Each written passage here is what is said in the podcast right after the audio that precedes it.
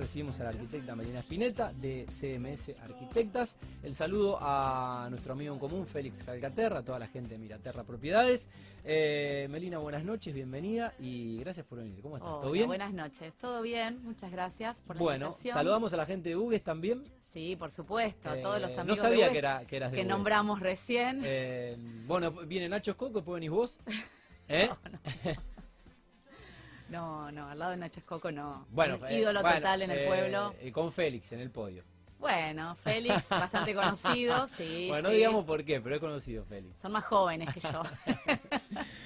Bueno, eh, viniste a estudiar y te quedaste. Exactamente. Como la mayoría sí. de- de sí, sí, me vine y estudié en la Universidad de Rosario y ya me quedé. Eh, en los comienzos empecé trabajando mucho en UGES, Mirá. porque en los pueblos hay mucho trabajo. Sí, Y además el boca en boca Sí, es sí. importantísimo. sí. Y cuando empezás a hacer algo chiquito, después te empiezan a conocer y ya además te conocen de toda la vida. Eh, y la gente, bueno, pero confía. siempre viviste acá, pero hacías trabajos allá. Exactamente, Ibas siempre ver a tu viví familia acá. y los fines de semana y, Y en esa época que tenía mucho trabajo allá, al- al- en los comienzos, eh, viajaba dos veces por semana e iba. claro. Eh, estaba todo el día, y viajaba temprano, todo el día trabajando y volvía. Bien. Eh, y así empecé. Eh, empecé Más también, allá, más allá que acá. Exactamente, porque además acá, eh, bueno, al ser de afuera, yo no tenía eh, conocidos, no tenía arquitectos, nos a nadie un- conocido. Entonces eso fue, durante mi, mi carrera, siempre fue un miedo tremendo de recibirme y decir, ¿qué hago con el título en la mano? ¿Quién me va a llamar? ¿A dónde voy a ir a trabajar? Fue siempre un miedo mío. Además me recibí en el 2001 uf, con los cacerolazos, la gente que se La iba, peor. colegas que se iban sí. a vivir afuera. Así que fue siempre un miedo, pero empecé desde siendo estudiante siempre a trabajar ad honorem, Sí. después hice una pasantía en la municipalidad, Con ganas. sí. Así que cuando me recibí, eh, bueno, tenía como bastante Sí, ya contactos. hecho, sí. Claro. Entonces, bueno, y después trabajé mucho en, en el pueblo, en UGES, y empecé también haciendo como los primeros trabajos autogestionados, Ajá. primero una casita, o sea, en un terreno, Sí. a- hice una casa. Después con una amiga hicimos dos casitas acá en Rosario y así empezamos. Así arrancaron. Y así arrancó y se formó el estudio con el que estoy Eh, ahora. ¿cómo, cómo es la historia de, de- de CMS Arquitectas? ¿Cómo, ¿Cómo surge? ¿En qué año? Y bueno, ¿cómo, cómo, cómo fue la génesis? Bueno, es un estudio con dos socias arquitectas, mujeres, Dos socias más. dos socias más, Paula Matiasevich y Diana Chatelo, que hace desde el año 2007 que trabajamos juntas. Sí. Eh, somos, bueno, tres mujeres que en ese momento empezan, empezamos a hacer edificios y eh, había, no sé si, no, no sé, no- no quiero decir el único, pero muy pocos estudios conformados por mujeres. Por mujeres que hicieran edificios. Solamente, claro. Tampoco debe haber muchos ahora, ¿eh? No, pero bueno, ahora ya hay bastante No, más no. gente joven que por ahí, bueno, Sí, las mujeres estamos como entrando de a Sí. poquito, ¿eh? sí. Eso me gusta. Cuando nosotras arrancamos éramos como un poco las únicas. Pero bueno, eh, no, es que, no es que el estudio se formó porque lo decidimos, ¿no? No es, no Sí. es que decidimos, bueno, vamos a formar un estudio, se va a llamar así. Es como que todo surge eh, en el transcurso del trabajo. ¿Se digamos. conocían de la facultad o se conocían de, de trabajos? Eh, éramos amigas de la facultad, Ajá. pero Paula y Diana no se conocían. Yo Ajá. la conocía a Paula, que O sea, ahora habíamos del vivido jun- en común. Exacto, porque Paula es de Wilrey, cerca de Hugues, Sí. y éramos amigas de chicas. Sí, Después fuimos con cuñadas, así que también familia. sí. Y había hecho con Paula un par de trabajos antes y con Diana habíamos hecho un concurso que lo habíamos ganado. Después habíamos también trabajado juntas en, el- en la Secretaría de Planeamiento, en la municipalidad, en la pasantía. sí. Eh, y bueno, y en ese momento, año 2007, surge la posibilidad de comprar un terreno. Lo compramos las tres Sí. juntas Sí, y arrancamos un nuevo edificio. mira. Pero era como, bueno, arrancar ese trabajo, no Sí. teníamos ni nombre, nos tuvimos que armar un mail, y bueno, ¿y cómo el mail, cómo, qué, qué nombre? Y bueno, los apellidos, sin Sí. pensarlo, bueno, y así surge CMS por el- los, las primeras letras de los Bien. apellidos. Pero bueno, arrancaron, arrancaron bien, arrancaron un edificio. Arrancamos con un edificio, bueno, en ese primer edificio también participó Pedro, que es el- la pareja de Diana, participó también quien era mi pareja, de- bueno, eh, haciendo la administración Sí. y eh, formamos como un equipo para arrancar porque bueno, Sí. era todo nuevo, Sí, hacer un edificio no es lo mismo que lo que veníamos haciendo, Claro. es algo totalmente distinto, no es solamente cambiar de escala, sino otra complejidad. Totalmente. Sí. Y mm, bueno, un estudio que, que fue creciendo, eh, ¿qué hacen hoy? Además de edificios, que ahí se cruzaron con, con Coti en, en la pausa y, y, bueno, un poco le, le contabas y te, te preguntaba y te decía que estaba viendo edificios de ustedes. Y mm, bueno, ¿cómo es esta implementación eh, o esta política de trabajar en red? Bueno, eh, a ver, nosotros empezamos con un edificio, después también ha- eh, hacemos casas, oficinas, reformas Ajá. y ampliaciones, y hace más o menos dos años empezamos a tener como un crecimiento bastante importante. Sí. De tres pasamos a ser, en dos años pasamos a ser nueve personas Mm. que estamos trabajando en el estudio. Eh, y bueno, nos tuvimos que realmente adaptar, no, no es fácil por ahí aprender a No, delegar. adaptarse, a la, adaptarse a la pandemia y al crecimiento. a las dos cosas al mismo tiempo. Mm. Entonces ahora eh, estamos como encarando un nuevo proceso que está en este momento lo estamos transitando, Sí. que es esto del trabajo, una política de trabajo en redes, Ajá. que es una propuesta de una persona que nos está asesorando un poco en este camino. Yo no lo conocía y es un poco mm, trabajar eh, en algunos mm, trabajos puntuales, Sí. Trabajar con colegas Sí. amigos Sí. que ya han trabajado con nosotras o que conocemos sí. eh, la manera de trabajar y es un poco eso, ¿no? Ajá. Compartir un poco el trabajo. Sí, la, mm, eh, más allá de la arquitectura, un poco esta economía colaborativa que, bueno, es un poco la tendencia mundial, ¿no? Donde se trabaja en red y se trabaja de manera, de manera cooperativa. Exacto, algo así. Em, así que este es un proceso que lo estamos encarando ahora.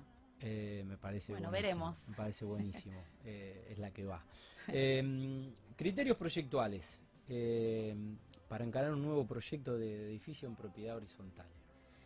Bueno, eh, tenemos en cuenta algunas cosas que nos parecen súper importantes y que lo repetimos en todos los edificios y que es un poco lo que nos distingue o como no algo distintivo de lo Sí. que hacemos Mm, que es eh, bueno por ejemplo tema de materiales el uso de materiales sí, que sean materiales nobles, que resistan el paso del tiempo, que tengan un envejecimiento digno, un bajo mantenimiento, Ajá. porque hay que pensar que un edificio en propiedad horizontal van a tener eh, muchos propietarios, un consorcio, y que después el tema del mantenimiento es un tema.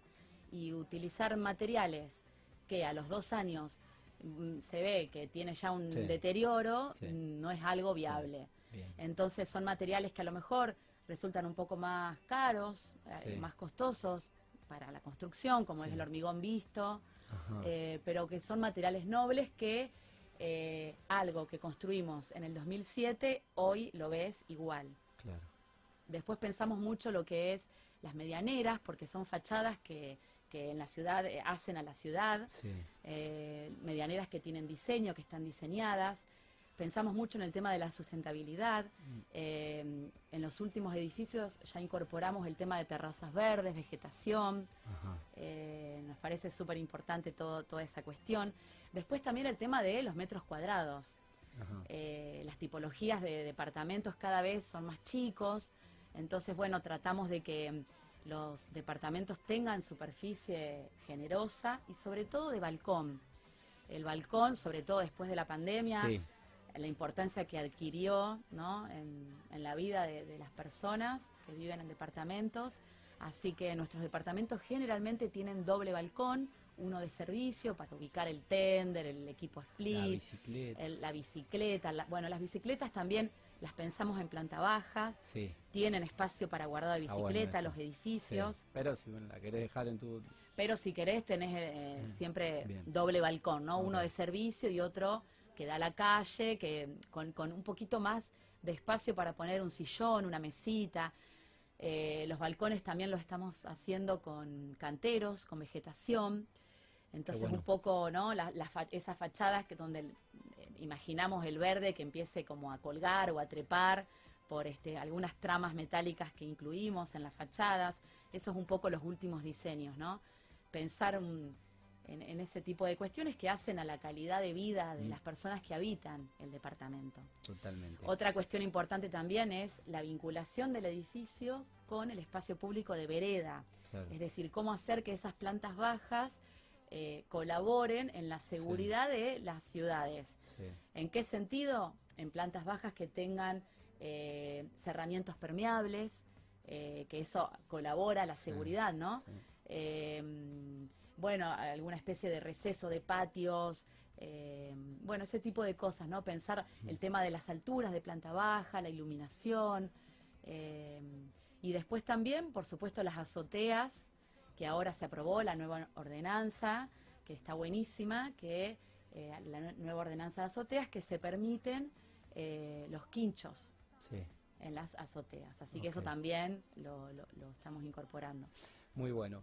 Eh, al ser un estudio conformado casi exclusivamente por mujeres, eh, si bien hubo algún tipo de diferencia en, en relación a, a, mm, colegas hombres a lo largo del desarrollo profesional, eh, bueno, ¿cuál es un poco, no sé, eh, y- y in- intriga desde la Sí. cabeza de un hombre pensar cómo, cómo es la, el día a día, el clima laboral, eh, y bueno, eh, esta no dependencia, ¿no? Esta no dependencia y esta autogestión de, de ustedes. Sí, bueno, eh, el clima laboral en el estudio es como muy ameno, o sea, porque está basado en la pasión y en el deseo. O sea, eh, somos muy apasionadas las tres y eso creo que contagia a, a nuestros colaboradores, al equipo.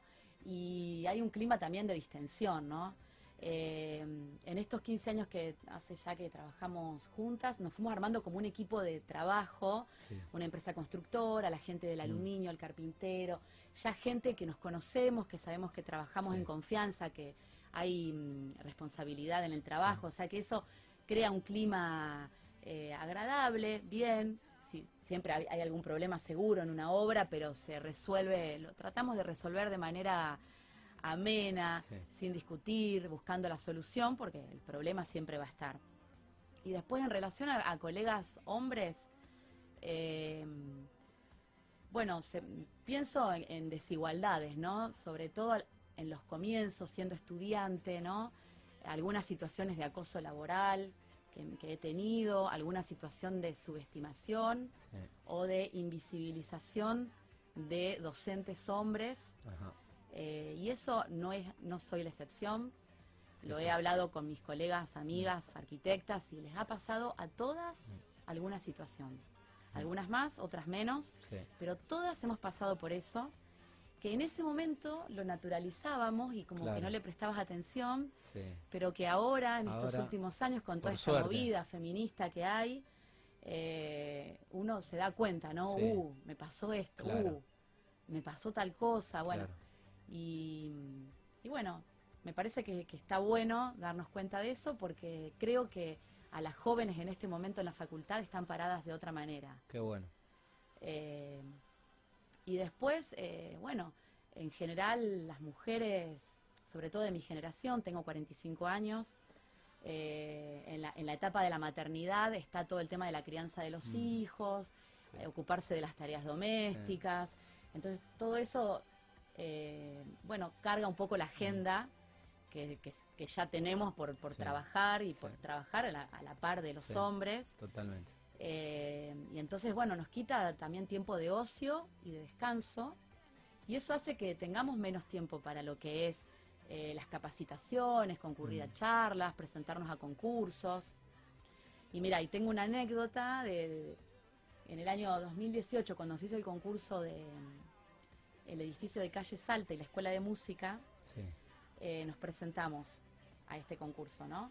Eh, bueno, con un par de colegas, no, no, no, no el estudio, sino eh, con mi socia Diana Sí. y un par de colegas aparte del estudio. Y bueno, hacía como 10 años que, que no veníamos haciendo concursos por el Sí, trabajo, porque no teníamos tiempo. Y armamos un equipo de seis mujeres, todas de nuestra edad, más o menos 40 años, todas con hijos. Y mm, fue un esfuerzo enorme, sobrehumano, Poder porque hacer. tuvimos que hacer- no- nos reuníamos a distancia antes Sí. de antes de todo este tema del Zoom Sí, de la pandemia sí.